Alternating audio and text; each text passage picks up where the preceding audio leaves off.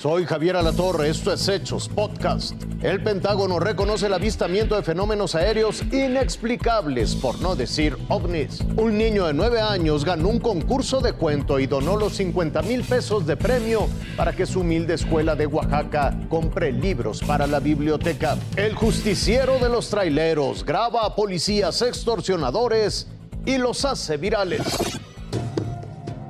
Imágenes recién reveladas de un objeto volador no identificado fueron captadas en julio de 2019 desde el buque de guerra USS Omaha frente a la costa de San Diego. El ovni efectuó llamativos movimientos antes de desaparecer en el mar.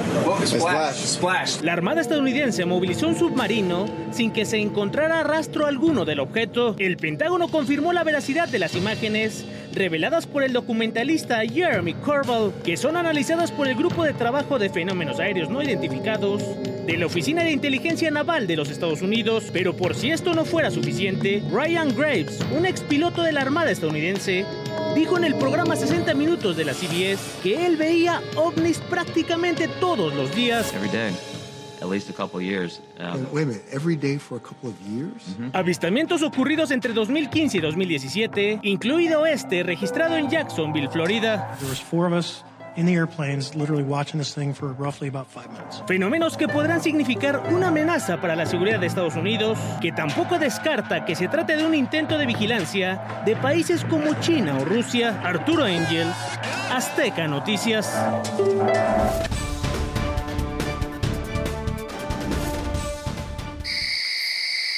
Localizar a Fausto no fue fácil. La comunidad donde vive San Mateo del Mar en Oaxaca sostiene un conflicto social y político añejo. Eso dividió a la comunidad estudiantil. 60 niños de primaria junto con sus padres tuvieron que buscar otros sitios donde impartirles clases. No cuentan con biblioteca, sin embargo, este año en redes sociales se lanzó una convocatoria para que niños de todo el país inventaran un cuento a fin de rescatar la cultura de las lenguas indígenas. El premio eran 50 mil pesos. El cuento debía ser en una cuartilla escrito en la lengua de origen. Fausto tomó su lápiz y dibujó a su personaje favorito, el camaleón, y empezó a escribir su cuento en lengua guave.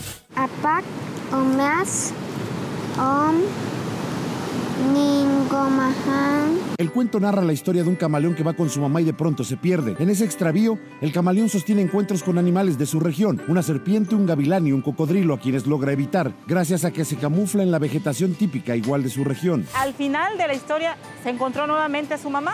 Le dijo, ¿por qué me dejaste solo, mamá? Y dijo que porque así es la vida, que tienes que aprender a estar solo y a buscar comida y debe de aprender a cuidarse. Al mes siguiente, Gloria recibió una llamada. Le notificaron que Fausto era el ganador y este niño de nueve años, en lugar de quedarse con los 50 mil pesos de premio, decidió donarlos para que se compraran libros para su escuela. Mi sueño es pues, ir a tener una escuela donde tenga ahí mi biblioteca y todos los días poder ir a leer un libro en, en el recreo. En total van a ser unos 500 libros los que Fausto va a donar a su escuela. Bueno, los cuartos donde estos pequeños están estudiando. Edgar Galicia, Azteca Noticias.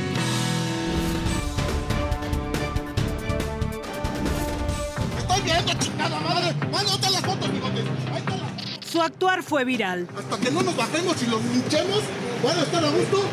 ¿Cuántos carros se llevaron hace rato? ¿Cuántos pinches carros se llevaron hace rato? Son imágenes grabadas en un tramo carretero del Estado de México que va hacia Ciudad Sagún Hidalgo. Ahí está, compas, ahí está el producto, el producto de la extorsión que llevan a cabo aquí la Policía Estatal del Estado de México. Es Saúl Torres. Le conocen sus amigos como el cachorro un dirigente sindical de transportistas que mediante operativos ciudadanos sorpresa pretende poner freno a presuntas extorsiones de policías estatales en contra de choferes. Dice un artículo que nadie se puede hacer justicia por su propia mano porque para eso existe una autoridad competente. Entonces lo que vamos a hacer es ponerlos a disposición del Ministerio Público como persona civil. Tenemos ese derecho.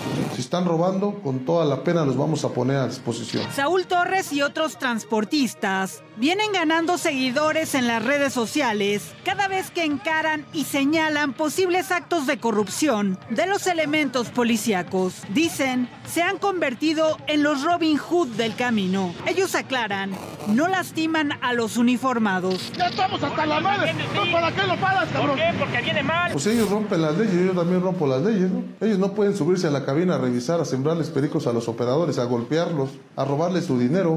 Entonces, pues yo también tengo derecho a hacer lo mismo, ¿no? Los transportistas dicen estar cansados de la corrupción y advierten, continuarán con esas mismas prácticas de detenciones ciudadanas hasta que no cese la corrupción. Laura Casillas, Azteca Noticias.